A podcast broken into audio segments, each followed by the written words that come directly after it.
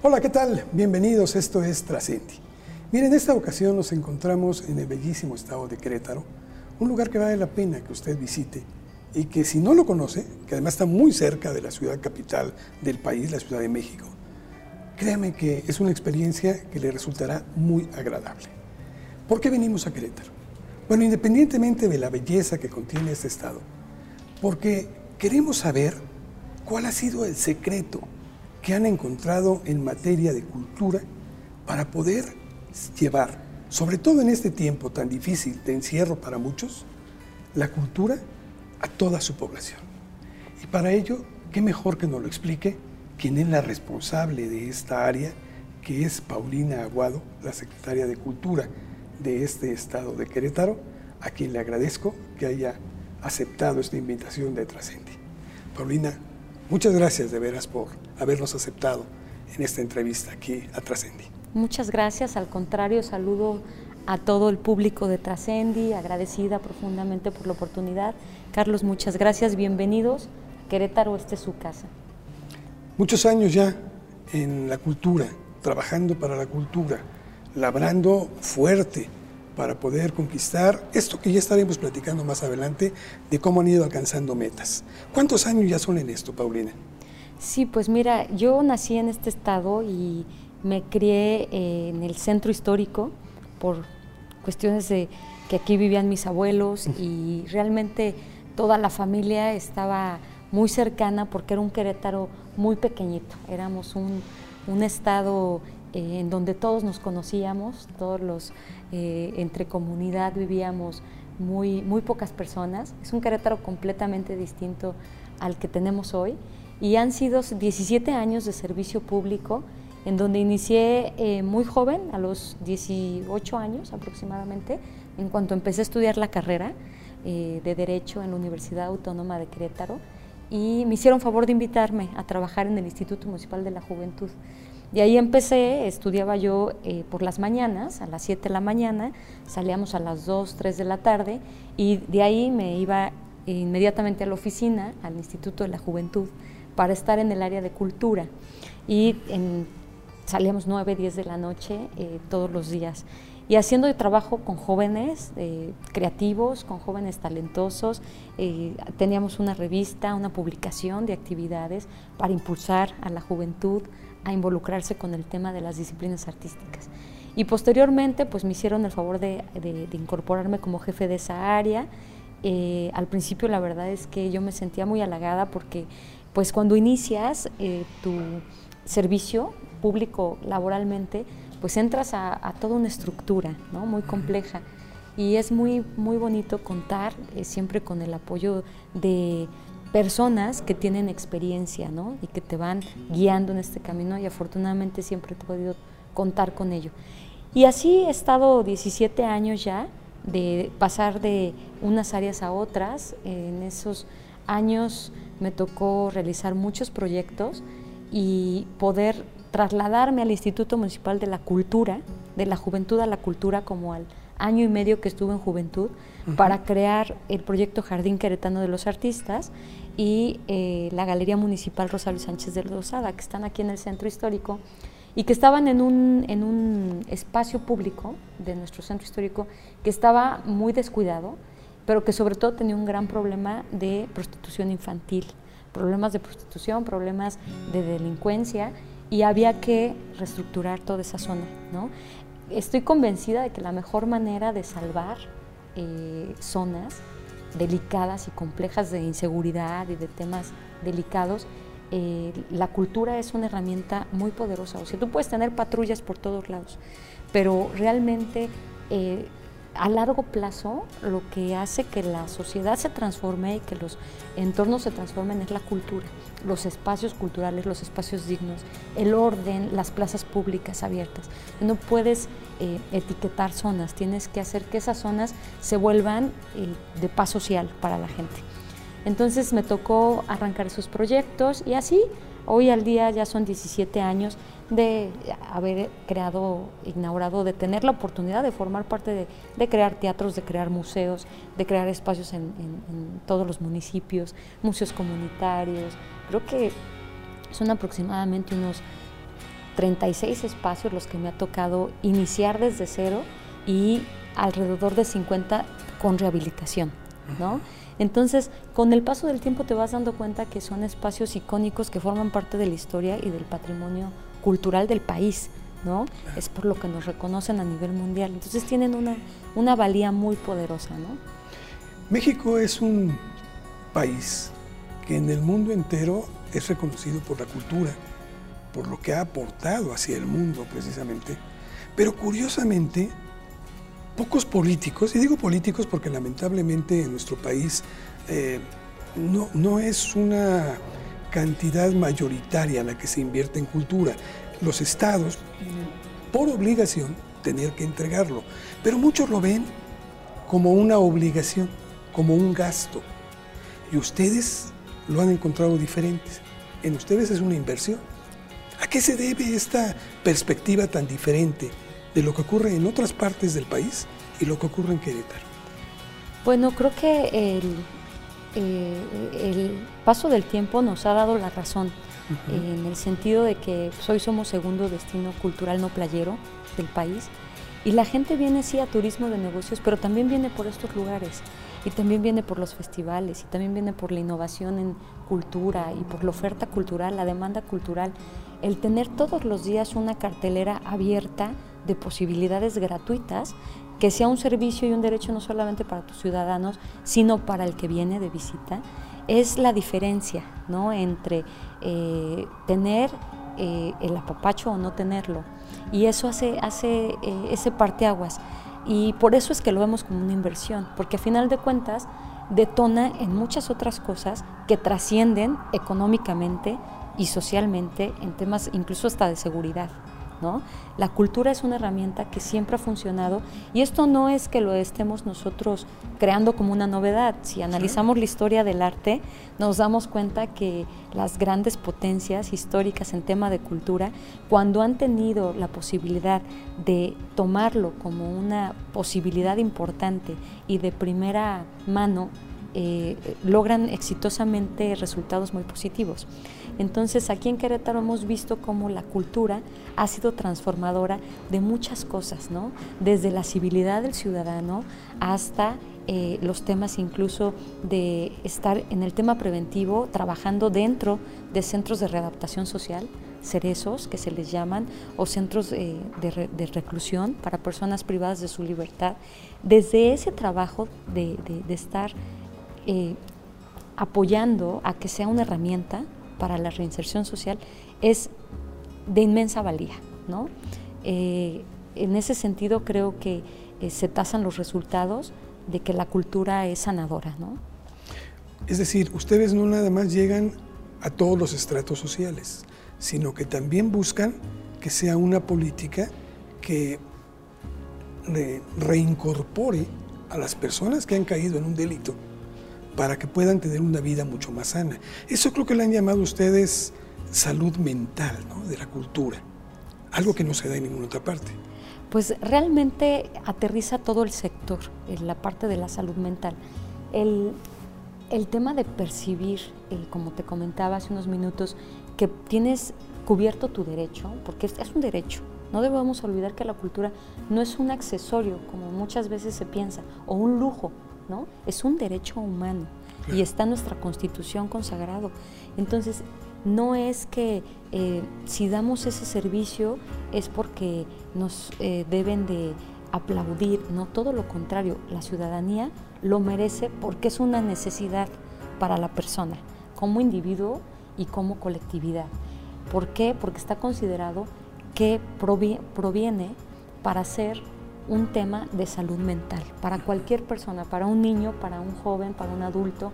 ¿En qué sentido? En la parte espiritual, en la parte emocional, en la parte motriz, en la parte intelectual, en la parte eh, principalmente de la sensibilidad. ¿no? Las personas escuchan una canción y cambian su estado de ánimo, leen un libro y, y, perciben otro tipo de emociones, otro tipo de sentimientos, otro tipo de aprendizaje. Entonces, tenemos que tener claro que es una magnífica inversión para tener una sociedad que pueda ser más civilizada. ¿De alguna forma influyó en tu niñez, en tu formación, eh, algo en tu casa que te pudiera llevar, indicar, mira Paulina, este es el camino que debemos de seguir? Sí, totalmente. Yo nací en una familia en donde mi mamá es, artista, mis abuelos también, un tío abuelo compositor, mi abuelo materno era, eh, además de servidor público, también era eh, comunicador, fundó la primera radiodifusora aquí en Querétaro con, con otras personas y todo esto también es un arte, ¿no? Entonces estás envuelto en esto y a final de cuentas era un gran coleccionista de libros que siempre nos obsequiaba. Y mi mamá sigue dando clases de pintura. Desde que yo soy niña, fue mi primera maestra. A los cuatro años, tomaba yo clases de pintura diario con mi mamá y con otro grupo de niños, que, que era su estudio, su taller, su academia, y hasta la fecha sigue dando clases diario, todos los días, después de más de 35 años, y creo que, este, que sí es muy importante para la formación de los niños porque es un gusto que también vas desarrollando. Mucha gente pregunta, ¿no? Oye, ¿naces con el talento, naces con el don, naces con... No, no, no. Todo puede impulsarse y puede promoverse a partir de la experiencia y de la disciplina. Claro que hubo muchos años en los que yo alucinaba las clases de pintura, ¿no? Y más con, con mi mamá. Claro que hubo muchos años en donde repelé de esto y después te das cuenta que tienes un mecanismo para salir adelante en la vida a partir de la, del arte, ¿no? Que tienes otro, otra, otra, eh, otro objeto que es una posibilidad en tu vida para lograr cosas, ¿no? Y para hacerte feliz. Entonces, claro que, que me influenció mucho este tema familiar y para mí ha sido de las cosas, eh, de las mejores herencias que voy, que voy a tener y de las que puedo platicar, ¿no? El educar a, los niños en torno a la cultura, en torno al arte, siempre va a traer grandes, grandes beneficios. Estaba leyendo parte de tu currícula y, y me doy cuenta que también eres una artista muy reconocida. Eh, ¿Cómo le has hecho para... Supongo que se tiene que dejar un poquito de lado eh, esta, este aspecto creativo para poder emprender y que otros destaquen en, en, este terreno y apoyarlos. ¿No ha sido difícil para el artista el dejar de lado esto un poquito? Porque tengo entendido que sigues haciéndolo, uh -huh. pero dejarlo de lado un poquito en bien de los otros. Este, estoy muy acostumbrada porque tengo perfectamente claro que no puedes ser juez y parte, ¿no? O eres servidor público y, y realmente atiendes las necesidades de tu sector y de la población y, y los respetas y eres totalmente honesto con eso, o estás viendo cómo sacar provecho de tu posición. Yo creo que eso es, a mí eso me parece que es hasta corrupción, ¿no? O sea, porque no puedes estar eh, tú exponiendo en, en, en, en, los eventos y al mismo tiempo devengando un sueldo por servir. Es, es un tema, yo pienso, de, de honestidad y de ética, ¿no? Ah, tampoco critico, ¿no? Pero creo que que sí hay que ser muy conscientes del papel y la responsabilidad que tienes, lo que conlleva un sacrificio, ¿no? Uh -huh. Claro que, no sé, hay miles de proyectos en los que digo, híjole, me hubiera encantado participar como artista. Y en nuestros museos, ¿no? Recientemente inauguramos el Museo de Arte Contemporáneo con grandes exponentes y me, me hubiera muerto de felicidad por haber colgado una pieza mía, ¿no? Este, igual hace poco eh, uno de nuestros directores de un museo muy importante que tenemos me dice, oye, Pa, voy a hacer una exposición colectiva de puras mujeres. Y por supuesto que tienes que estar, ¿no? Y de pronto empecé a pintar el cuadro, le hablé, le dije, ¿sabes qué? No, no, no, no. Ya está el cuadro listo, este, no lo voy a exponer. No, no, pero ¿cómo? No, no, no. Es que tenemos que cuidar las formas siempre, ¿no? Y, y, ser servidor público representa ser ético y estar muy consciente de cuál es tu papel. Entonces, si bien eh, he seguido pintando, claro que pues las oportunidades como artista ya vendrán, ¿no? Hay que pensar que ahorita el trabajo es que nuestros artistas sean los principales protagonistas y que ellos sean los que luzcan, que ellos sean los que aprovechen los espacios, porque para eso estoy yo aquí, para servirles a ellos. ¿no? Y no es difícil matar esa ansiedad que se tiene como un ente creador. Pues lo que pasa es que tiene otras satisfacciones muy bellas, ¿no? Okay. O sea, al lado de eso ves este pues gente que te lo reconoce, ¿no? Compañeros, uh -huh. artistas, colegas que me invitan a otros proyectos fuera del estado claro. o me involucran en otras cosas porque me dicen, "Oye, no, pues tú no no vente para acá, ¿no? Si no puedes, eh, por aquí nosotros estamos a ayudar de este modo. Y, y, pasan cosas muy bellas, ¿no? Cuando dejas de ser servidor público, que ya, ya me tocó vivir la experiencia, y montas tu primera exposición, ¿no? Después de ya no ser servidor público, ahora ser artista, dices, híjole, a ver si llega la gente, ¿no? Este, ¿Qué va a pasar? Y te, te da un miedo así, como una incertidumbre porque ahora estás sin la estructura, ¿no? Ahora no tienes, ya no eres secretaria, ya no eres directora, ya no eres eh, esto. Y, recibes una cantidad de gestos y de muestras de cariño y te empieza a ir bien, ¿no? Entonces te das cuenta que la vida tiene eh, siempre lo que uno avienta se regresa con mayor fuerza para bien y para mal, ¿no? Entonces eso sí, si, si lo tenemos claro, creo que no es difícil, creo que no es difícil cuando ya lo entiendes y dices, todo a su tiempo, hay que esperar los momentos y, hay más tiempo que vida. ¿no? Eso es muy importante, hay que esperar el momento. Y el momento ahorita es de actuar en pos de la cultura de Querétaro a nivel general, dejando un poco lo que se está haciendo a nivel individual, sin por ello olvidarlo, porque dices que sigues pintando en casa. Sí, así Entonces, esperemos algún día poder tener acceso a esa producción que tienes. Ahora bien, es un hecho que estamos viviendo no solo con la pandemia, pero estamos viviendo momentos difíciles en el país. Eh, los presupuestos eh, no alcanzan en muchas ocasiones, en otras algunas políticas que a veces no se entienden, en fin, mil, mil situaciones que pasan por este sentido. ¿Cómo convencer esta mística que tú has imprimido de que la cultura tiene que verse como un proceso de sanidad mental? a aquellos que tienen que otorgar los recursos para que ustedes puedan trabajar de una forma óptima. ¿Cómo has llevado esta mística a convencerlos? Yo creo que en el ámbito administrativo todo lo tienes que comprobar. Todo tiene que tener una metodología comprobable para poder vender un producto, ¿no? Para poder vender una propuesta, una visión. Y todo tiene que verse reflejado en números, en datos, en beneficios. No puedes llegar con una idea mágica de, oye, yo quiero hacer un museo porque creo que no, números, datos, estadísticas, necesidades, impacto y todo irlo resolviendo en la medida de las posibilidades que sea atractivo, ¿no? Es, es este, importante tener un liderazgo. Yo en este caso he podido tener liderazgos, tanto presidentes municipales como gobernadores, como el actual gobernador, que ha creído en mi trabajo porque lo han visto, ¿no? Y han visto, y no de largo plazo o de corto plazo, el impacto que tienen. Y cuando tú llegas con estos ejemplos con las siguientes autoridades, o llegas con estos ejemplos con los empresarios, o llegas con estos ejemplos con los propios artistas, se genera una sinergia de credibilidad y de convicción. Pero todo tiene que ser exitoso. No te puedes estar arriesgando con proyectos que realmente no van a funcionar, porque entonces pierdes años luz de credibilidad, ¿no? Y la de la credibilidad parte la voluntad política y parte también el presupuesto, ¿no? Este, eh, no puedes eh, nada más por vender un sueño creer que te van a dar los recursos. Entonces hay que se trabaja muy bien un plan, una estrategia y hay que también decirlo, ¿por qué no?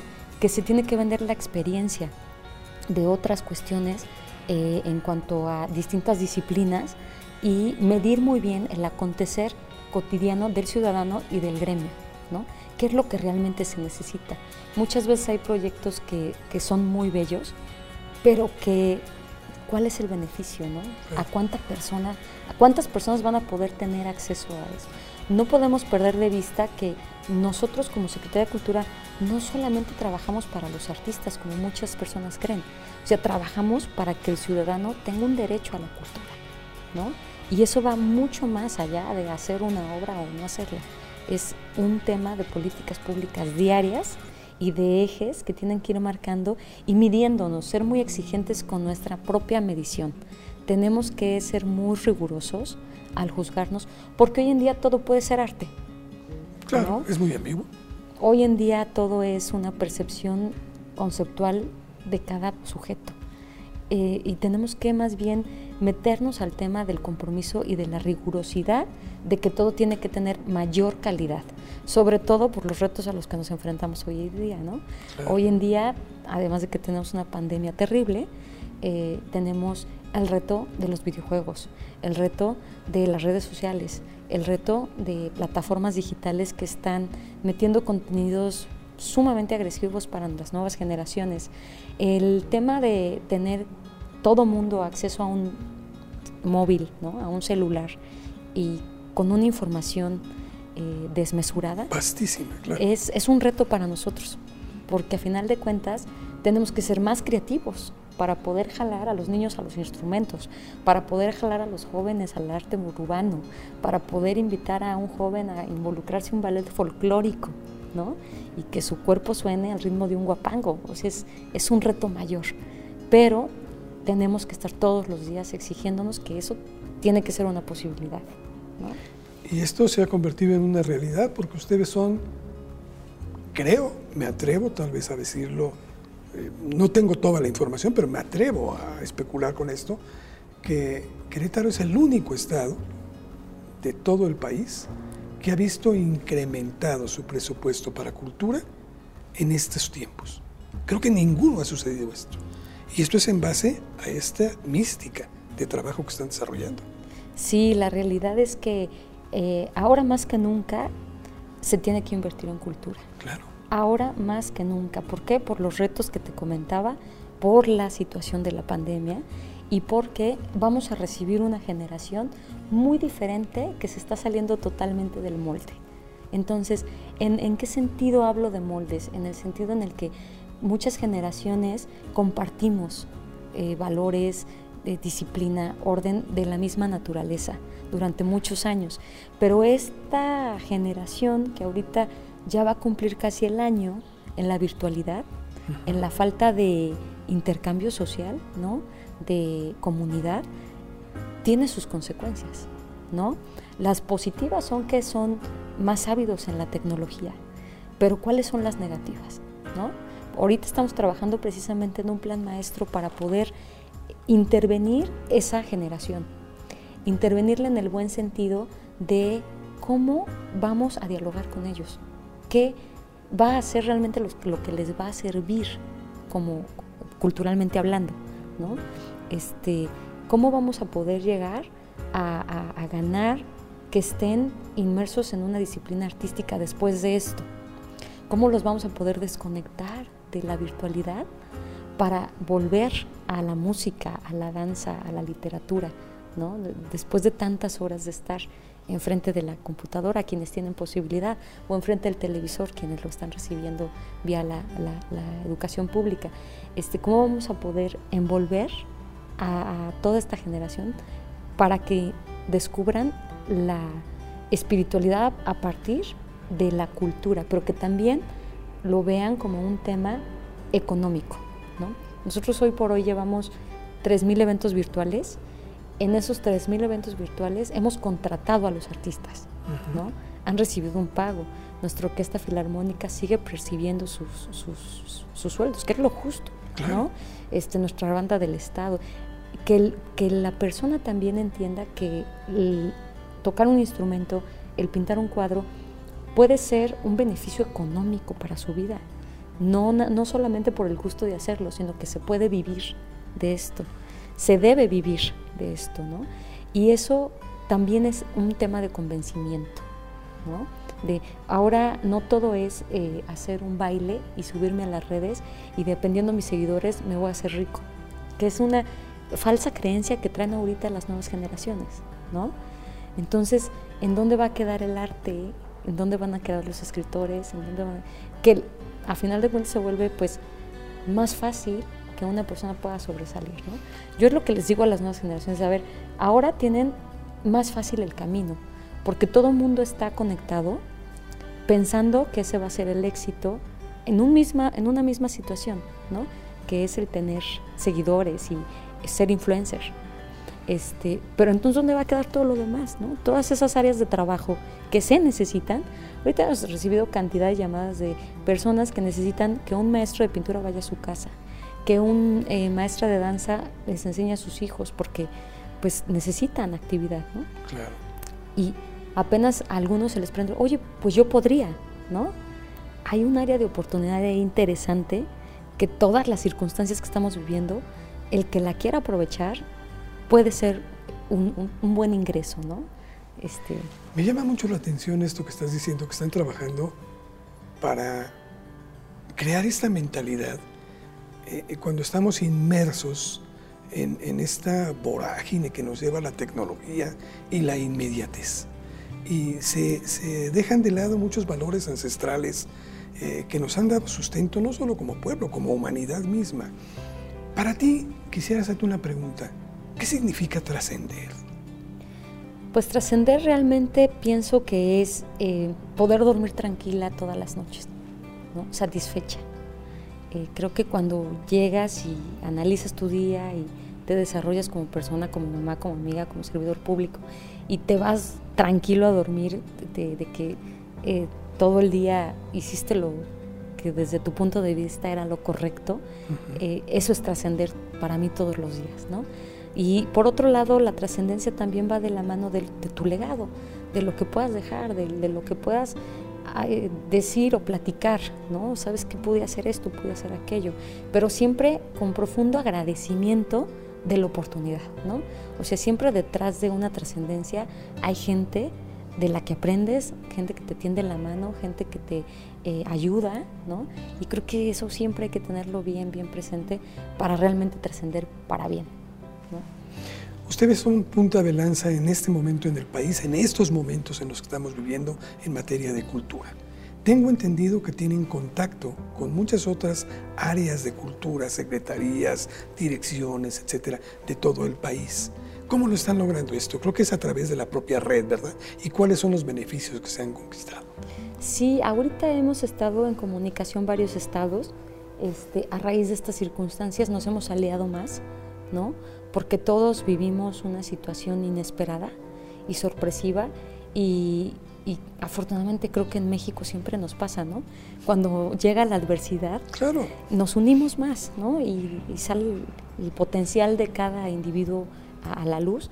Y ese ha sido el caso. Yo he conocido más a, a varios secretarios, he aprendido más de, de, lo que hacen y nos hemos aliado y hemos generado agendas compartidas. ¿no?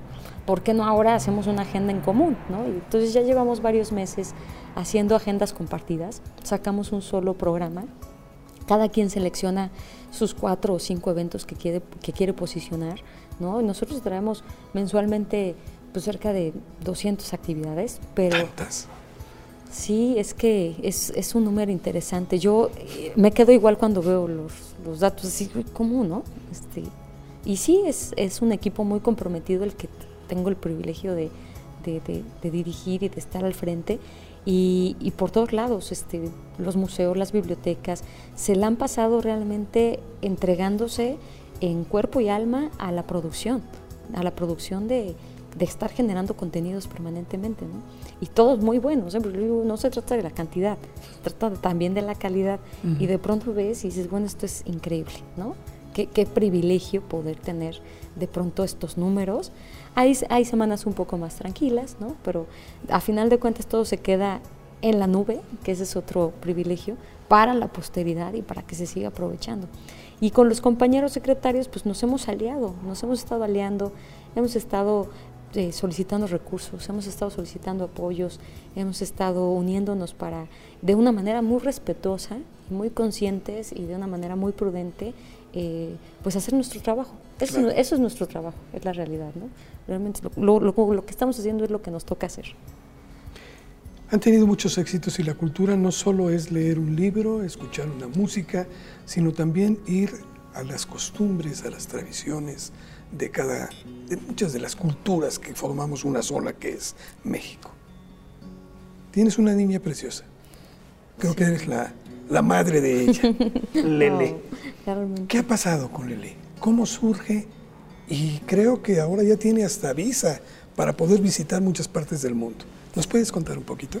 Sí, bueno, pues eh, de entrada yo no me quisiera atribuir eh, esta belleza y lo que nos ha regalado Lele a Querétaro, porque realmente aquí las que tienen todo el crédito y todo el son las artesanas. Claro. Son generaciones y generaciones de mujeres que en un municipio muy importante que tenemos, que es el municipio de Amialco, eh, realizan este trabajo ya desde hace muchos años y viven de este trabajo. Es un municipio en donde muchos de los esposos se van a trabajar a, Estados Unidos y se quedan las señoras muchos, muchas, en muchas ocasiones como madres solteras viviendo de sus artesanías. Pero qué nivel de artesanía, ¿no? Es una belleza esta muñequita y a partir de una... Eh, un exhorto es como se declara primero patrimonio cultural del Estado, analizando tanto a Don Shu como a Lele, porque en el mismo municipio, en el municipio de Santiago se hace Lele y en el municipio de, San Ildefonso se hace Don Shu. Y las dos son muy especiales y son un trabajo increíble. Entonces salieron las dos en la declaratoria, nosotros nos toca como Secretaría armar el expediente técnico para que el Ejecutivo, en este caso el señor gobernador, sea quien declare el, patrimonio cultural del Estado. Entonces ese fue un primer gran paso de la, de la petición de la legislatura, armamos el, exhort, armamos el expediente y se decretó patrimonio. Y a partir de eso vimos que cuando lo anunciamos, se generó un movimiento en redes sociales, en, en, la identidad de la gente, cómo se vio eh, sumamente orgullosa de, estas muñequitas, ¿no? Cómo invariablemente generó, pues, o sea, comentarios positivos, todo mundo eh, sintiéndola como suya, ¿no? Porque al final de cuentas es un sentido de pertenencia. Y a partir de eso es que pues varias secretarías generan la campaña de, Lele viajando en el mundo, que se vuelve un fenómeno muy atinado, una visión del gobernador muy atinada, muy certera de decir, esto es interesante, esto es importante, porque a través de Lele, pues Querétaro se posicionó en muchos países y recibimos más de 100 millones de impactos positivos en redes sociales y en prensa, que, bueno, que valió todo el esfuerzo que han hecho durante años las artesanas. Y lo más importante, eh, se multiplicó a un 170% las ventas de la muñeca. Eso es lo principal. Eso es lo principal, ¿no? Porque a final de cuentas, eh, lo otro es la parte sensible, pero que la parte económica eh, rebote en un beneficio para las familias de las artesanas, de los artesanos, eso ya es este algo... Y, que además ya no están esperando que venga la remesa, sino que incluso a lo mejor le dicen a vente de regreso porque me haces falta para sacar más producción. Sí, no, y, tenemos bien presente, la, la, realidad es que nosotros como gobierno solamente somos una eh, posibilidad de difusión, ¿no? de tener al alcance una estructura que te permita guiar este tipo de proyectos, pero, pero el fondo, el fondo es el corazón de las artesanas que imprimen diario en hacer cada detalle minuciosamente. Y este es solamente un homenaje, ¿no? No es que ahora se comercialice o se, sino es un tema de verdad de, este es un, homenaje ¿no? y un reconocimiento a ese esfuerzo. Y se, y se tomó muy bien, la verdad es que se, se, tomó muy bien, se siguen vendiendo las muñequitas, se siguen regalando, eh, ya hay muchas versiones, ahorita estábamos viendo en las redes que algunas artesanas hicieron nacimientos con, con, Lele. Y, este, y eso es, a final de cuentas, activa economía, pero también de fondo activa la tradición. ¿no? O sea, eh, a lo mejor las chicas que ya no se querían dedicar a hacer muñecas en sus familias y preferían irse a trabajar a otro lado, ahora sí quieren estar haciendo de vuelta la artesanía. ¿no? Fíjate que hay un problema siempre con la cultura que para muchas personas dicen que la cultura, muy mal entendido por supuesto, pero creo que no es la culpa de ellos, sino de cómo se los hemos presentado. Dicen que es aburrida y no entienden que detrás de esto hay una forma de presentación diferente. Creo que ese es el éxito que han tenido en Querétaro. La cultura tan valiosa que nos hace sentir tan orgullosos a muchos. Pues precisamente al presentarla a ustedes como lo hacen, han dado en el clavo, porque la gente se siente orgullosa de esta cultura. Y creo que eso es lo que le hace falta en el país. Entender que la cultura debe de presentarse diferente. No es aburrida, es maravillosa, nos nutre, nos sana el alma. Y creo que eso es algo en lo que más deberían de trabajar, la presentación.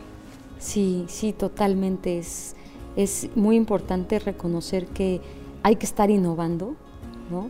Hay que estar encontrando lo mejor, de lo mejor, de lo mejor.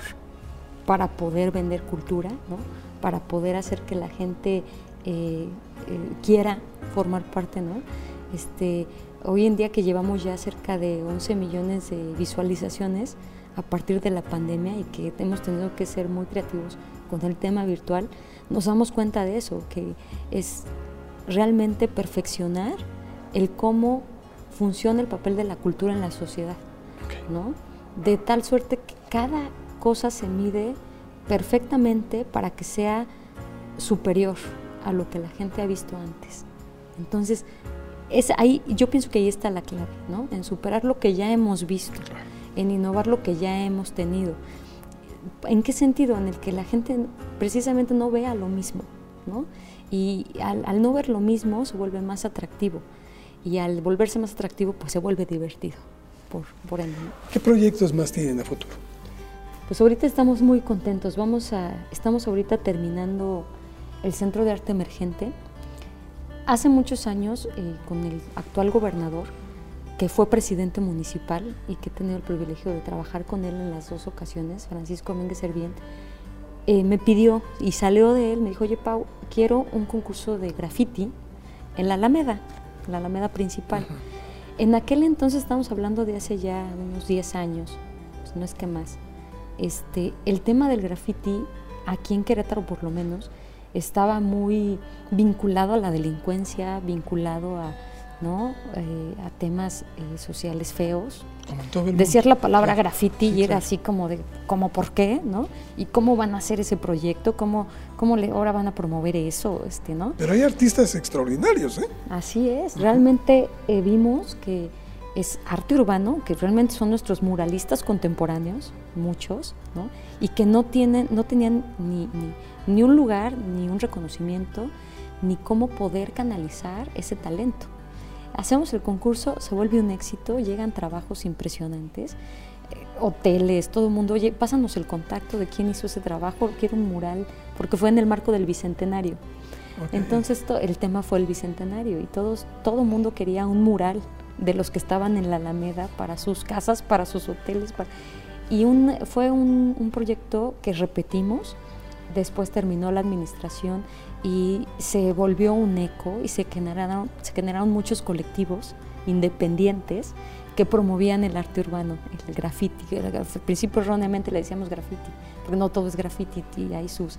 En realidad es arte urbano y mural urbano, y a partir de eso fue creciendo, fue creciendo, y ahora eh, nos comprometimos desde hace cinco años a seguir promoviéndolo, impulsando más. Aquí tenemos un libro, una publicación de puro arte urbano en Querétaro, y lo empezamos haciendo desde hace cinco años, interviniendo muchas calles, muchas avenidas, puentes, generando todo este eh, movimiento más fuerte, aliando a los colectivos. Y en ese sentido, uno de nuestros compromisos era generar un espacio, es, eh, ahora sí que exprofeso, para que esto se dé. Porque dentro del arte urbano hemos descubierto que evidentemente, y ya desde hace muchos años, existe otro tipo de talento que sucede en la calle el breakdance, el hip hop, y que tenemos campeones mundiales, ¿no? Y ahora que es un deporte declarado olímpico, este, pues hoy más que nunca tenemos que reforzarlo. Y, eh, y que la gente reconozca que estas personas, estos artistas, para poder pintar así, para poder bailar así, no pueden consumir este, ni alcohol, ni drogas, ni, ni, ser delincuentes, porque no podrían, ¿sí me explico? Entonces también tenemos que seguir manteniendo para que, número uno, para que se, se reconozca, se valore, se redignifique y para impulsar a más chavos a que lo hagan.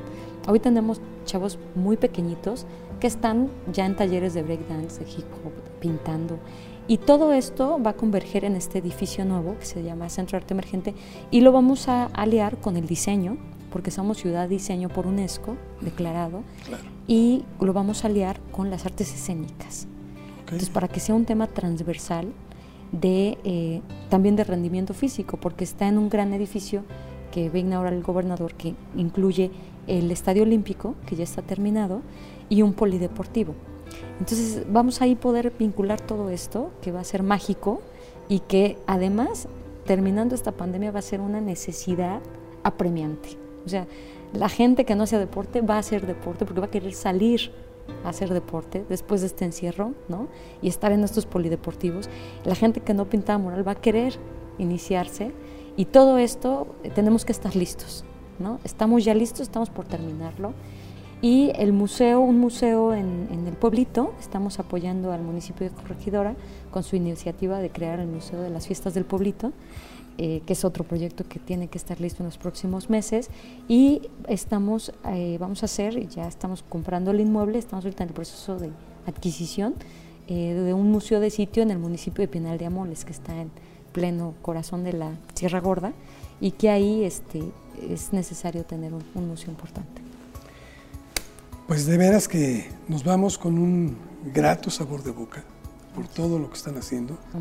Así es que, Paulina, de veras, muy agradecido por esta visita, muy agradecido por saber que esto están haciendo y que no lo guardan nada más para ustedes, sino que lo están compartiendo con todo el país, porque esta es una visión que debería de ser la que prevalezca en esta materia en todo México. Así es que gracias de veras y muy reconocidos a tu trabajo. No, muchísimas gracias a, a ustedes, es un privilegio y estamos para servirles siempre. Gracias. Esto fue Trascendi. Creo que sobran las palabras. Nos vemos en la próxima.